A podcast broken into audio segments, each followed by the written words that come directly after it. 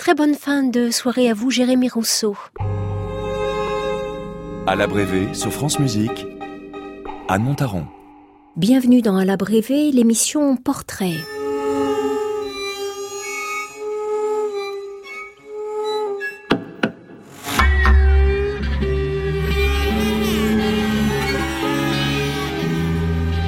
Belle moisson d'été pour nos alabrévés, gardez bien au chaud pour ce début de saison après la pièce de Jérémia Sitoura, enregistrée à Radio France en juin dernier. La radio accueillait au milieu de l'été l'équipe du Balcon, l'ensemble dirigé par Maxime Pascal, dans une création originale de Juan Pablo Carreño, ses études sur la résistance et la toxicatio. Ces cinq études pour ensemble instrumental vont former le cœur de cette émission portrait et nous donner l'occasion de mieux connaître celui qui les a imaginées. Il est colombien et il est aujourd'hui actif en France. Juan Pablo Carreño se raconte ce soir. J'ai composé depuis euh, toujours et euh, j'ai fait des rap quand j'avais 12 ans.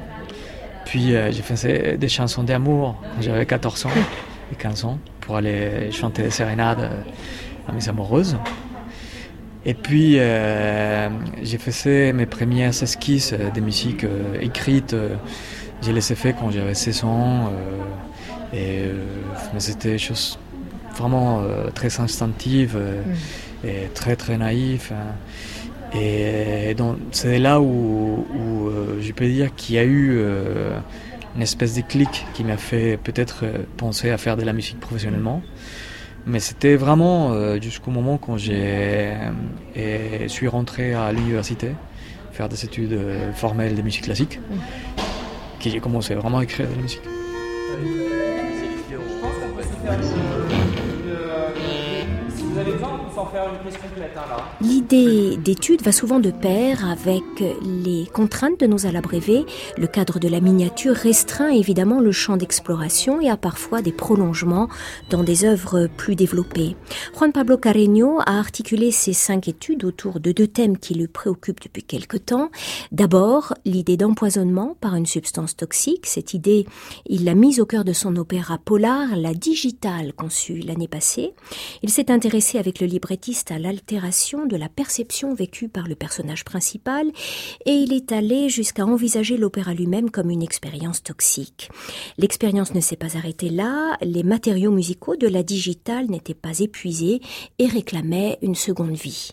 Quand j'écris cet opéra, j'ai testé certaines procédures qui euh, dessinaient le poisson, qui dessinaient euh, l'effet toxique de la plante, de la digitale, l'opéra s'appelle la digitale, qui étaient aussi de euh, procédures euh, d'amplification acoustique, c'est-à-dire que dans mon opéra, j'utilisais un instrument qui amplifiait un autre et des groupes d'instruments qui, pouvaient dans, un abstrait et représenter un instrument filtré par les médias, des haut-parleurs et, par euh, un microphone. Et dans certains mouvements de cette pièce, et j'utilisais les mêmes procédures, des, procédures de couplage d'instruments, des doublures par des intervalles euh, ou euh, des intervalles parfaits, des cartes, des cantes. Et voilà, donc euh, c'est à cause de ça que j'ai pris la décision de, changer le titre de la pièce. Qu'on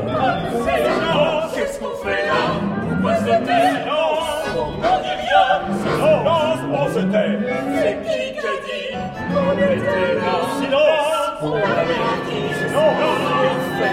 Silence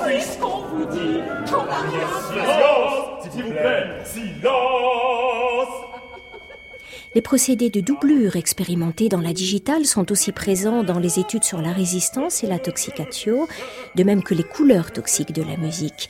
Il faut dire que Juan Pablo Carreño a choisi des timbres bien spécifiques, un saxophone baryton, un corps, un euphonium, une guitare électrique, deux accordéons et un orgue. Pourquoi la formation? Pourquoi l'orgue? Parce que c'est simplement l'instrument le... c'est fantastique l'orgue. Et euh, c'est pas la première fois que j'écris pour l'instrument. J'ai fait un, cinéma-concert et dans cette pièce, j'ai eu la possibilité d'utiliser l'orgue et la guitare électrique aussi. Et euh, c'est une combinaison qui me plaît et qui m'est très naturelle. En fait, quand on conçoit, quand on a la possibilité de choisir l'effectif, de choisir les musiciens avec lesquels on veut travailler, et les sujets, les matériaux et tout, et euh, vous vous faites juste plaisir. Mhm. Donc euh, c'est un choix organique pour moi. C'est un choix qui qui donne des prix à mes yeux.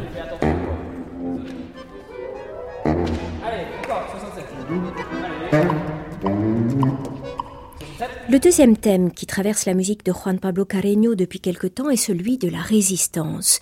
Le compositeur colombien est très sensible à l'idée des peuples d'Amazonie menacés de disparition. Il a eu l'idée d'un diptyque sur les Indiens Aoka. La première pièce est déjà composée, la deuxième est à venir. Cette première œuvre euh, qui s'appelle Prière était basée sur euh, des Indiens de la forêt amazonienne euh, et qui ont résisté jusqu'à euh, la moitié du XXe siècle et les ingérences et l'influence euh, du monde occidental et même en utilisant, en exerçant euh, un peu de violence, ce sont les Sauka et les Waroni. Et en fait, les Sauka ne sont pas vraiment une, une tribu indienne. indienne. On, on, dit que les Sauka sont les chamans. Et les chamans, ils se forment en se confrontant avec la peur. Et c'est-à-dire que quand tu travailles avec un chaman, et euh, en plein milieu de la nuit, il te réveille en plein milieu de la forêt et il te dit mets-toi dans la fleuve. Et, tu dois le faire pour confronter ton corps et ton être à la terreur. Et, et il m'a dit que d'une certaine manière, cette façon de résister caractérise pas seulement les chamans, mais, mais une grande partie euh, des esprits et des tribus euh, amérindiennes euh, dans notre continent. Et c'est la résistance et contre l'extermination, c'est la résistance et contre la terreur, c'est la résistance contre la peur, c'est ça qui leur permet de vivre. Et donc, mon deuxième volet de cette pièce Aucun s'appellera Résistance et, j'ai voulu euh, appeler cette pièce étude de résistance pour tester des matériaux que j'allais utiliser plus tard dans, dans cette pièce, mm. que je ne sais pas quand j'ai fait. Voilà, c'est ça. Amusez-vous un peu. Faites-le, vous connaissez par cœur. Faites-le en vous regardant dans les yeux. Oui, il faut que vous parliez en fait. Ah oui, c'est ça. Nous sommes le 23 juillet. Juan Pablo Carreño retrouve à Radio France les musiciens d'un ensemble qu'il connaît bien puisqu'il a participé à sa naissance en 2008, l'ensemble Le Balcon. Pour eux et pour Maxime Pascal, le chef charismatique du Balcon, il a imaginé une musique qui ne ressemble à aucune autre, une musique qui va droit au but, surtout dans les deux premiers mouvements. Juan Pablo Carreño parle d'ailleurs de coup de poing dans le diaphragme.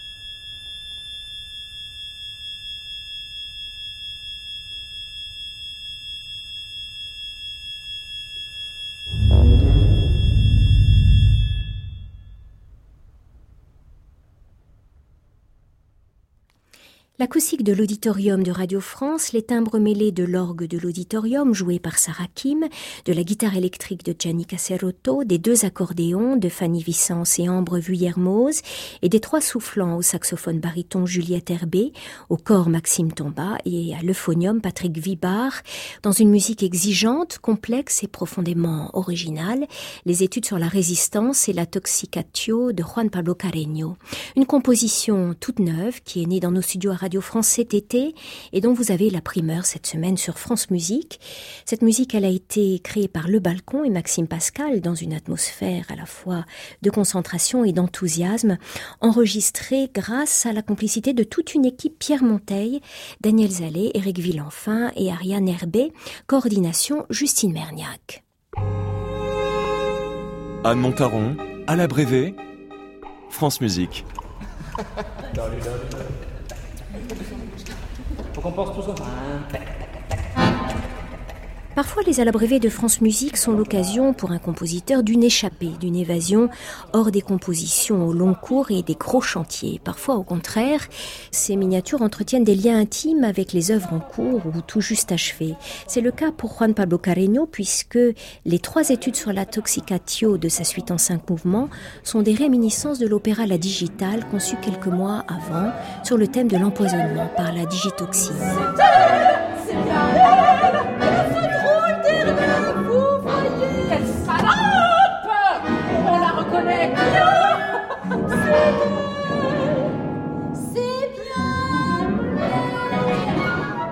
Il ne s'agissait pas d'un opéra hallucinogène, c'était plutôt euh, un polar qui s'est passé dans une station de police. Et dans une première, un premier jet de la dramaturgie, le librettiste il a, il a dessiné une histoire où une femme qui commet un crime, qui tue quelqu'un avec un poisson, etc. Mais quand euh, j'ai commencé à travailler sur cette pièce, j'ai détourné, j'ai contourné le livret et, et j'ai créé une double dramaturgie qui était l'empoisonnement progressif de cette femme tout au long de la pièce et pour euh, à la fois dessiner les parcours du poisson dans son sang, mais comment cet empoisonnement progressif pouvait constituer ou pouvait déterminer l'articulation formelle euh, ou le développement de, de la musique de l'opéra.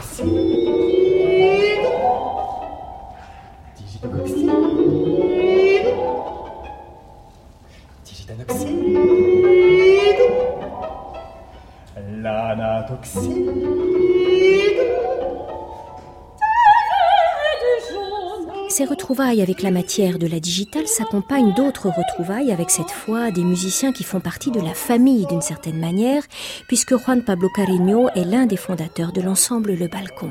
L'ensemble Le Balcon est un ensemble que j'ai fondé avec euh, Maxime Pascal, Florent Derex, Pedro Garcia, Alphonse Emma et Mathieu Costacalde en 2008 et quand on était tous au Conservatoire de Paris. C'est un, peu euh, comme un phénomène générationnel parce qu'on s'est retrouvés tous euh, et à Paris. Euh, il y avait des compositeurs, des ingénieurs de son, un chef, un pianiste et on faisait tous nos études au même moment.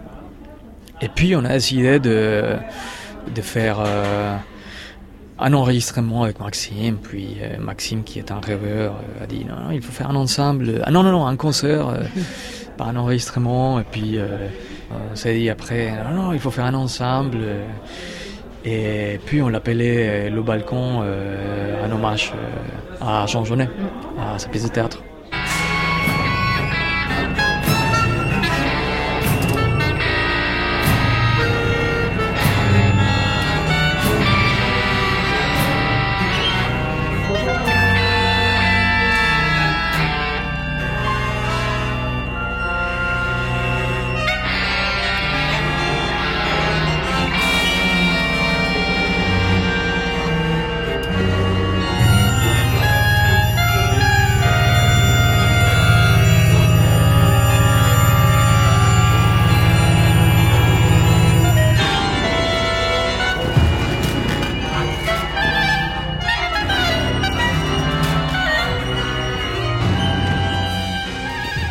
L'ensemble Le Balcon s'intéresse à toutes sortes de musiques, parmi lesquelles les musiques d'Amérique latine et de Colombie qui s'écrivent aujourd'hui. D'ailleurs, on connaît mal en Europe ce qui se passe dans ce pays en matière de création, comme dans le domaine de la préservation du patrimoine.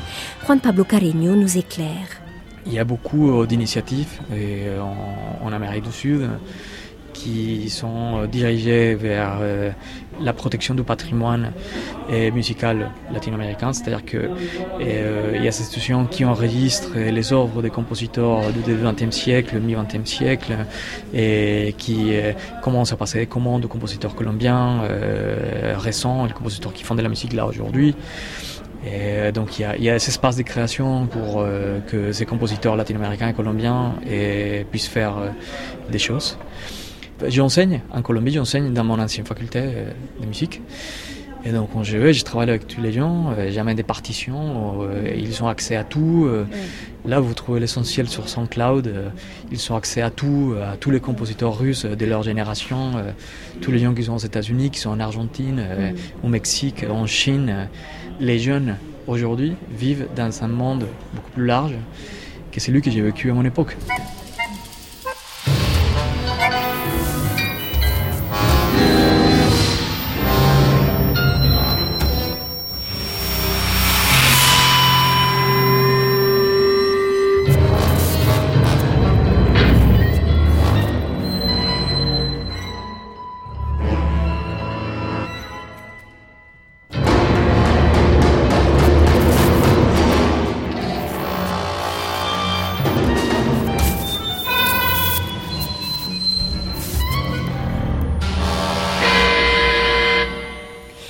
L'histoire et la culture de la Colombie sont au cœur d'un grand projet de Juan Pablo Carreño, une grande messe sur laquelle le compositeur travaille aujourd'hui d'arrache-pied.